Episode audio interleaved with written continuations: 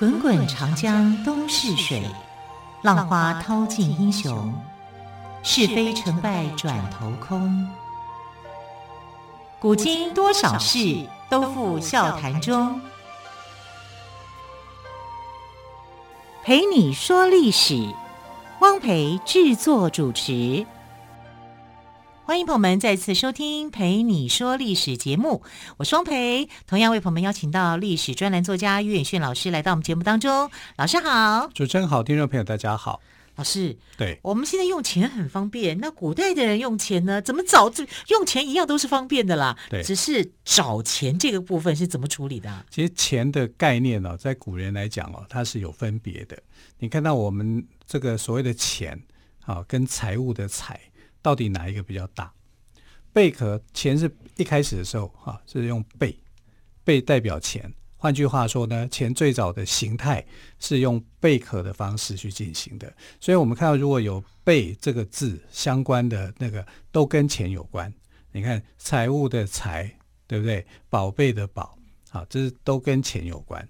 那金属边的这个钱哦，反而是小钱，小钱就用金属边的。啊，因为它是后来发现一些呃可以制作成钱的，像银子啦啊，黄黄铜啦，这些都可以变成钱。啊，所以有贝字边的，有金字边的。啊，那贝字边的是一个比较大的。你看财宝，哎，金银财宝的财宝，对。然后你再看贪，贪这个字是什么？贪就是贪下面也是一个贝，对，就是钱嘛。可是老师，贫穷的贫下面也是一个贝哎。因为为为什么呢？因为两个字不一样。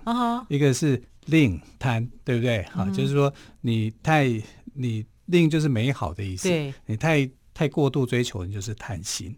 哦。那分贪分贫，就是你钱你都分不清楚，分的不平均。对，分不到你。对，所以你就没钱。这叫做不患寡患不均嘛。对。啊，因为不平均啊，你就是贫穷啊。对，古代社会就是这样啊，一个 M 型社会啊，它不平均啊，所以所以这个在造字的时候是很有意思的，而且这个不是金字边哦，是贝字边，嗯。啊，贝代表是一个大宗的一个货物，因为钱的概念一开始钱币哈就是从贝壳所产生的，那很多的这个东西都可以做成钱，比如像刀币，它就做成刀的形状啊。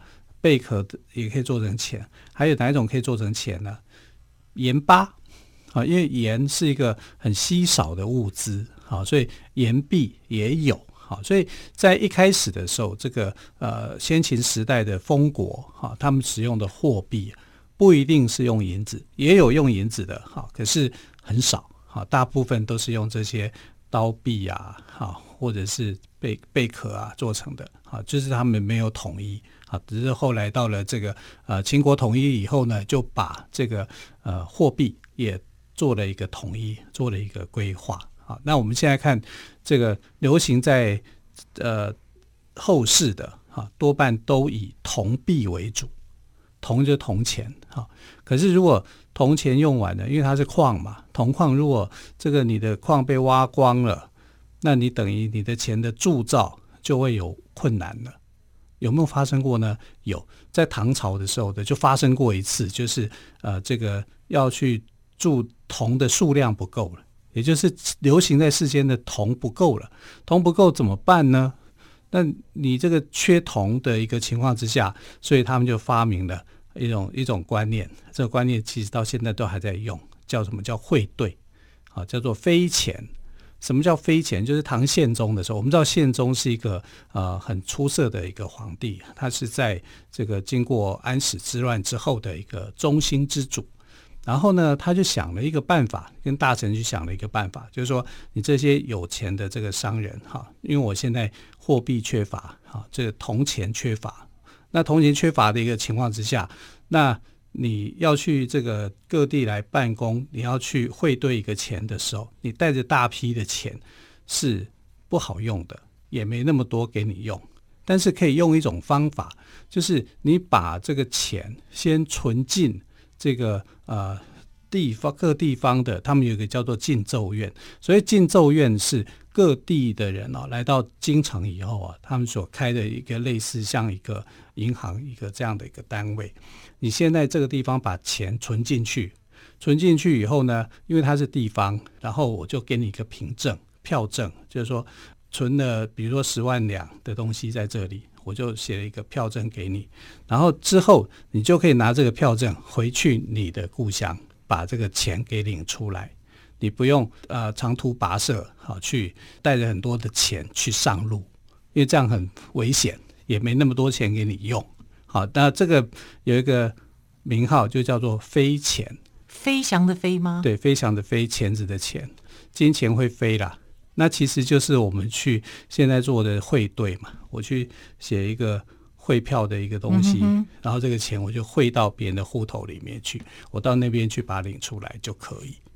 哎，很有趣吧？这是在唐朝的唐朝就有了耶。对呀、啊，脑筋转的真快，真真的快哈！而且不用捧了这么大笔钱在身上。那那宋朝的时候更厉害，宋朝是发明纸钞。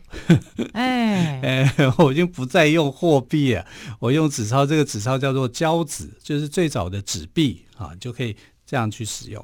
其实这个意思就是说，我没有那么多的金属去铸造这些钱币。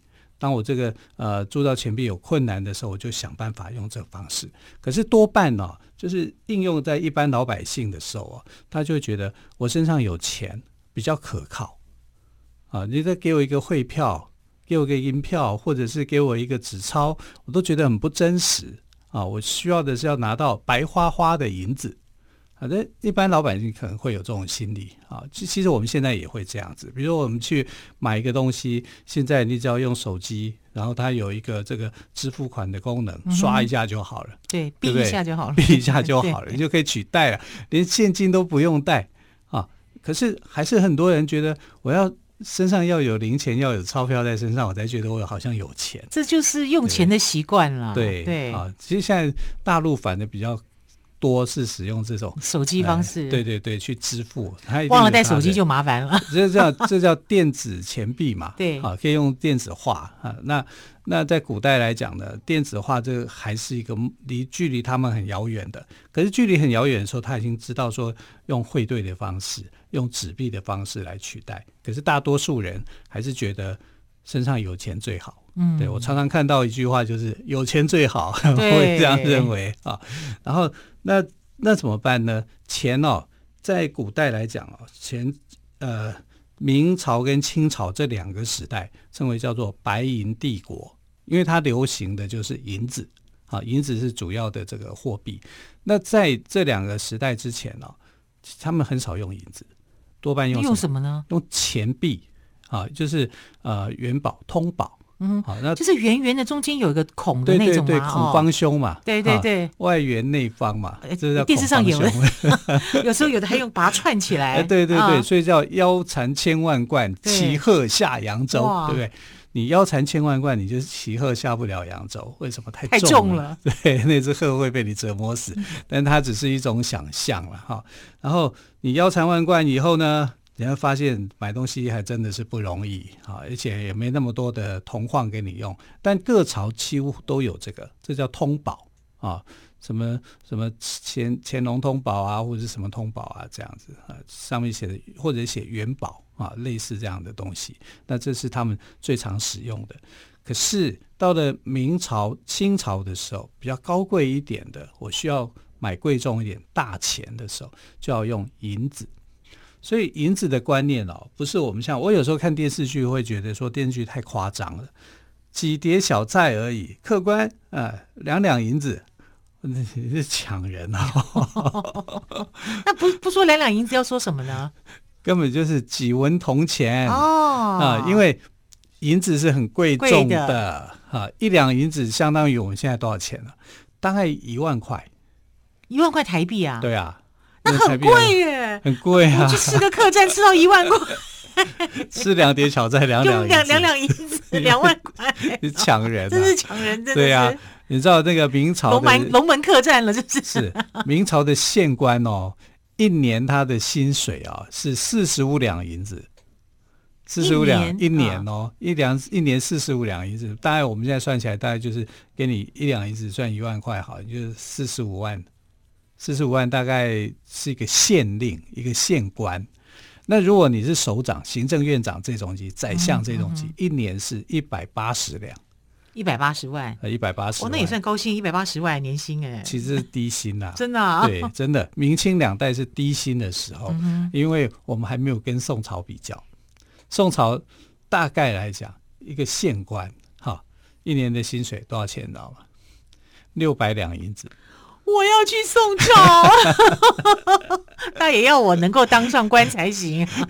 是明朝、清朝的六倍啊！真的，对啊，太可怕了，太可怕了。如果你当上人民的纳税钱都给这些官员了，三品以上的官员呢？嗯，两千两。三品以上官员两千两，年薪两千万，是天哪！这还是很低的哦，但因为他们很，所以宋朝是一个高薪的时代。好，薪水非常的高，所以他可能够买很多东西。有时候常常会觉得说，呃，比如说像岳飞啊，武将，那应该是很贫穷的啊，没有，他生活的很好，因为政府给很多钱。好，所以宋朝常常是被自己的财政给拖垮的。嗯，因为他的人越来越多，福利越来越好。啊，一堆人都想，不管是文官武官，大家都要挤进公制呃，就是公务系统里面。对啊，而且他呃。福利待遇好，休假又特别多。嗯、我们曾经讲过宋朝人的假，对不对？对，他一年可以放一百一十二天，哇，跟我们现在一样，非常幸福。真的太幸福的。明朝只有五十天，你看差别差这么多。嗯，对，所以一定要在宋朝好好过日子，不要到明朝去太吃苦了。难怪我们说欢乐宋嘛，哦，宋朝的宋哈。好，休息一下，再请于月轩老师跟我们说哟。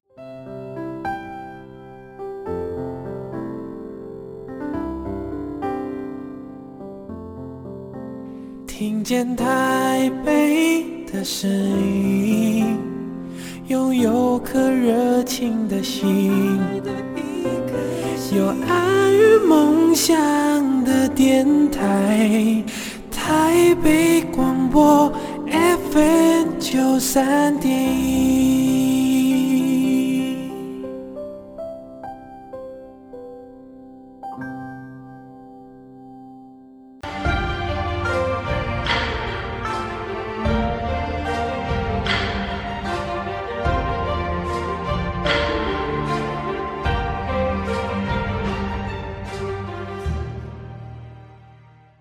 里是台北广播电台，我是汪培。今天我们特别来宾岳云轩老师跟我们来聊的是古人用银子怎么样找零钱呢？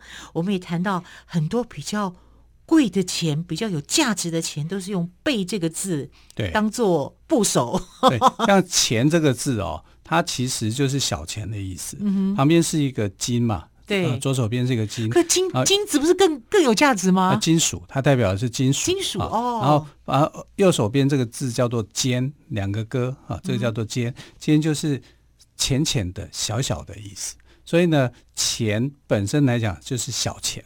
嗯、那银呢？银是大钱。嗯哼。啊，银子的银反而是大钱。可是它也是金字边呢。是啊。但它的右手边就不一样啊，它右手边是它是一个梗吧？对对对，但代表的是银子，代表的是大钱，大钱是一个贵重的金属，贵金属，它跟黄金、白银嘛是相等的，哈，是贵重的金属。那你贵重的金属，你来买这大用大钱买小钱，就好像你用一千块去买一个文具一样，你就要找很多钱给你，那是很困难的一件事情。所以多半来讲，银子要买什么？要买房子啊。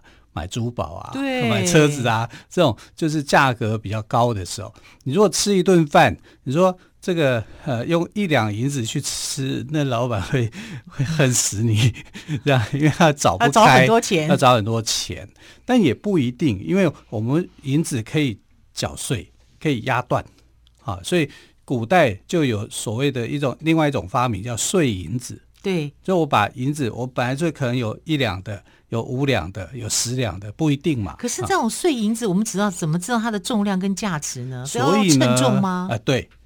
所以古代的人哦，他身上一定要带着，商家一定要带着秤子。这个秤子呢，小秤子不是我们那种大秤子，哈、嗯，是可以称出呃几分、几两、几钱、几分錙铢必较哈，这种的。所以錙铢还是真的有来，真的是有、这个、其来有字的锱铢必较。对对对，它就是古代的一个钱的一个单位嘛，嗯、分再下去就是锱嘛，再铢嘛。哦，这样分下面才是锱，对，锱下面才是比分还小，比分还小。对，所以叫做锱铢必较嘛。是啊，几两几钱几分几錙几铢 这样这样下去弄。那那这个这个小秤子啊，有一个特殊的名称叫做等子。等字，对，这个等啊比较难写一点哈，其实很好写啦，这样是但是比较一般人比较没看到。对啊，它是左手边是一个星星星的星，星空的星，嗯、右手边是一个戈，啊，这是等这个字叫做等，嗯、这个就是古代的小秤子。其实我们会在哪里看到这个等字呢？在传统的中药铺里面。可能还会看得到，哦，可能是称那个呃，称药，称中药，对对对对，几两几啊，山药多重啊？对啊，对对，枸杞多重啊？红枣多重啊？因为它可以称到几几两几分几钱，而且它体积又不大，也比较好携带。是啊，那就是携带这种小秤子，这可以计算到分的啊，然后就把银子要去把它剪开。那银子要剪开，你要有工具啊，啊，就是用钢剪啊，小剪子把它剪开。所以古人带的那个碎银子，他不会可能跟你说算得好好的，到大概是几两那样干嘛的？你如果做成一个银锭，那有可能啊。可是做成碎银子叫称重，所以商家都会带着这个剪子去剪开它，然后把这个碎银子还给你。所以银子的单位说起来，这是一个大单位，哈，那不好用。最好用的就是什么？你给我几文钱就好啦，哈，就是这个铜钱。啊，铜钱给我就很好了啊，所以当你去吃饭，小吃店去吃饭的时候，绝对不可能几碟小菜就跟你讲说客官两两银子，你抢人啊！真的太贵了，不，不可能。五星级饭店，对我们刚刚讲和牛的时候，对明朝、清朝的官员一一年最多县官哦，也不过就是四十五四十五两银子而已，平均他一个月生活费大概就一两两。好，所以在清朝的时候，如果你你赚钱，你有五两银子，你可以养活全家四口人一个月。你看这个这个就有差别，所以银子是很大的，它是一个大钱，绝对不是一个小钱啊。那银子你就怕会流失，好，因为白银呢，这是产量，这个贵重金属是很难很稀有的。那如果你被赚走了，不见了。那就是一个悲剧了，好，所以呃，在清朝的时候就很怕白银流失嘛，因为跟呃英国人做生意，哈，英国人就赚取了很多的白银，哈。明清两个时期被称为白银帝国，主要他们的货币就是以这个为主，哈，但也不是说他们铜钱上面没有生产，铜钱还是有，因为铜钱是小钱嘛。好，所以我们来看这个银子的使用的时候呢，呃，是很特别的。好，那银子你用这个剪子把它剪开以后，用剪子还有一个好处，就是你会知道说你有没有作弊。好，因为白银里面呢，有时候会被掺杂一些不纯粹的成分，比如说像含铅呐、看起来就比较重，嗯哼，但它就不纯粹嘛，你要银子嘛，纯银子嘛，那你怎么可以含铅？可是古人就会这样啊，就会作弊啊。然后我用这个剪子去剪开的时候，那剪子还要很利耶，钢剪，对，啊，它是钢剪啊，所以是它可以剪开的，那你就可以去找零了。所以古代用银子可不可以找零？照样可以。哎呀，其实要只要有消费行为，商人会想出各种方法的。对，但不可能是大银子。对啊，那一定是小银子啊，碎银子这样的是可以去找开的。啊，然后你要用一些工具啊，干嘛？好，我就找给你啊。这里说起来也是蛮麻烦的，我觉得啊。但银子这个东西哦，到了清朝的时候啊，还有一个作用，因为呃，他们这个银子哦，你要做成。大小不同的银子，其实官方会有一个统一的做法啊。然后统一的做法呢，就是我把银子全部给熔掉，全部熔掉再重铸，再重新做一个规格化的银子。啊，这叫做啊火耗啊，把火耗用火去烧，把它溶解。那火耗的话，银子就会损失。火呢，就是火灾的火，大火的火，对对。耗呢，就是消耗的耗。对对对，所以在这个呃雍正时期，就有所谓的火耗归公。嗯、比如说，我今天要一百两的白银，好，那我要加上火耗的费用，可能要再加个呃几千，或是或是几两。好，可是实际上我征收一百两银子的话，我实际上要跟你拿一百零一两啊，因为。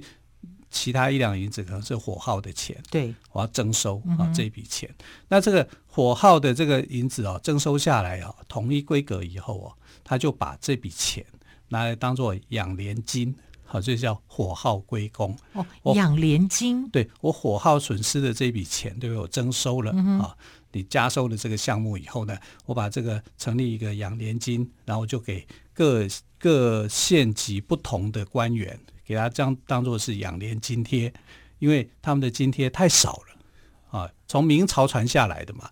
那明朝为什么会把银子传的那么少啊？就是银子控管那么严重，然后官员的钱很低哈。因为朱元璋本身就是一个变态啊，因为他觉得元朝的时候这些贪官污吏太多，所以呢，钱只要给的刚刚好就好，所以他就很天才，他就自己在那边想说，一个人呢。一个官员，他一个月要需要多少两的银子就可以过生活，多的不准给啊，所以他就做，他就把它算出来，算出来结果就是县官四十五两，宰相一百八十两，可可以过日子了。这是你一年，你这样就可以了。但这个他他没计算到什么呢？你底下要不要有一些人去帮你做家事？要不要有仆人啊？然后你要不要县府要不要有一些工作人员打杂的这些？所谓的吏官吏啊，那这些钱从哪里出？都从这些钱出，都从这些钱出，怎么够呢？啊，所以就很多的贪污的情形就会产生，或者是他要去想办法增加一些税收。嗯、比如说，你去写一个诉状，就要诉状的费用；写一个什么叫？其实我们是立了很多的名目啦，对对对，哦，来收取费用，又或者比较不正派的人就用贪污的方式。其实这个名目啊，你看我们到现在也是都有啊。嗯、你去买个树状树，买一个塑胶，买一个什么东西小文具都要钱啊，对不对？你不装东西，塑胶袋都要钱嘞。对啊，可是，在当时这些都免费，所以他们就会觉得说，评价一个官员啊，你你你这样，你真的给太少了。那清到清朝的时候，雍正皇帝就发现了这个事情，就认为说银子给太少了，所以我们从火耗的费用里面来增加，嗯、让官员呢。啊、呃，不会去贪污，是对，好，所以用火耗归公的方式哦，从白银的火耗支出中又累积了一笔钱，当做养廉金。对，对对，好，这是清朝的部分。可是，在道光年代呢，因为鸦片战争的关系，要白银大量有流失。那有了鸦片战争，于老师好像是说，归根究底也是因为贸易的关系引起的问题，没错。嗯，这个贸易的问题以前我们也谈过嘛。我们在谈茶叶的时候，就讲这是因为茶叶引发的一场贸易战争。在英国人认为说这是贸易战争啊，但我们认为这是鸦片战争，因为你卖鸦片本来就是一个不合法的。是，好，非常感谢岳轩老师今天特别告诉我们古代的人怎么用银子来找零啊。老师，谢谢您喽，谢谢，亲爱的朋友，我们就明天再会。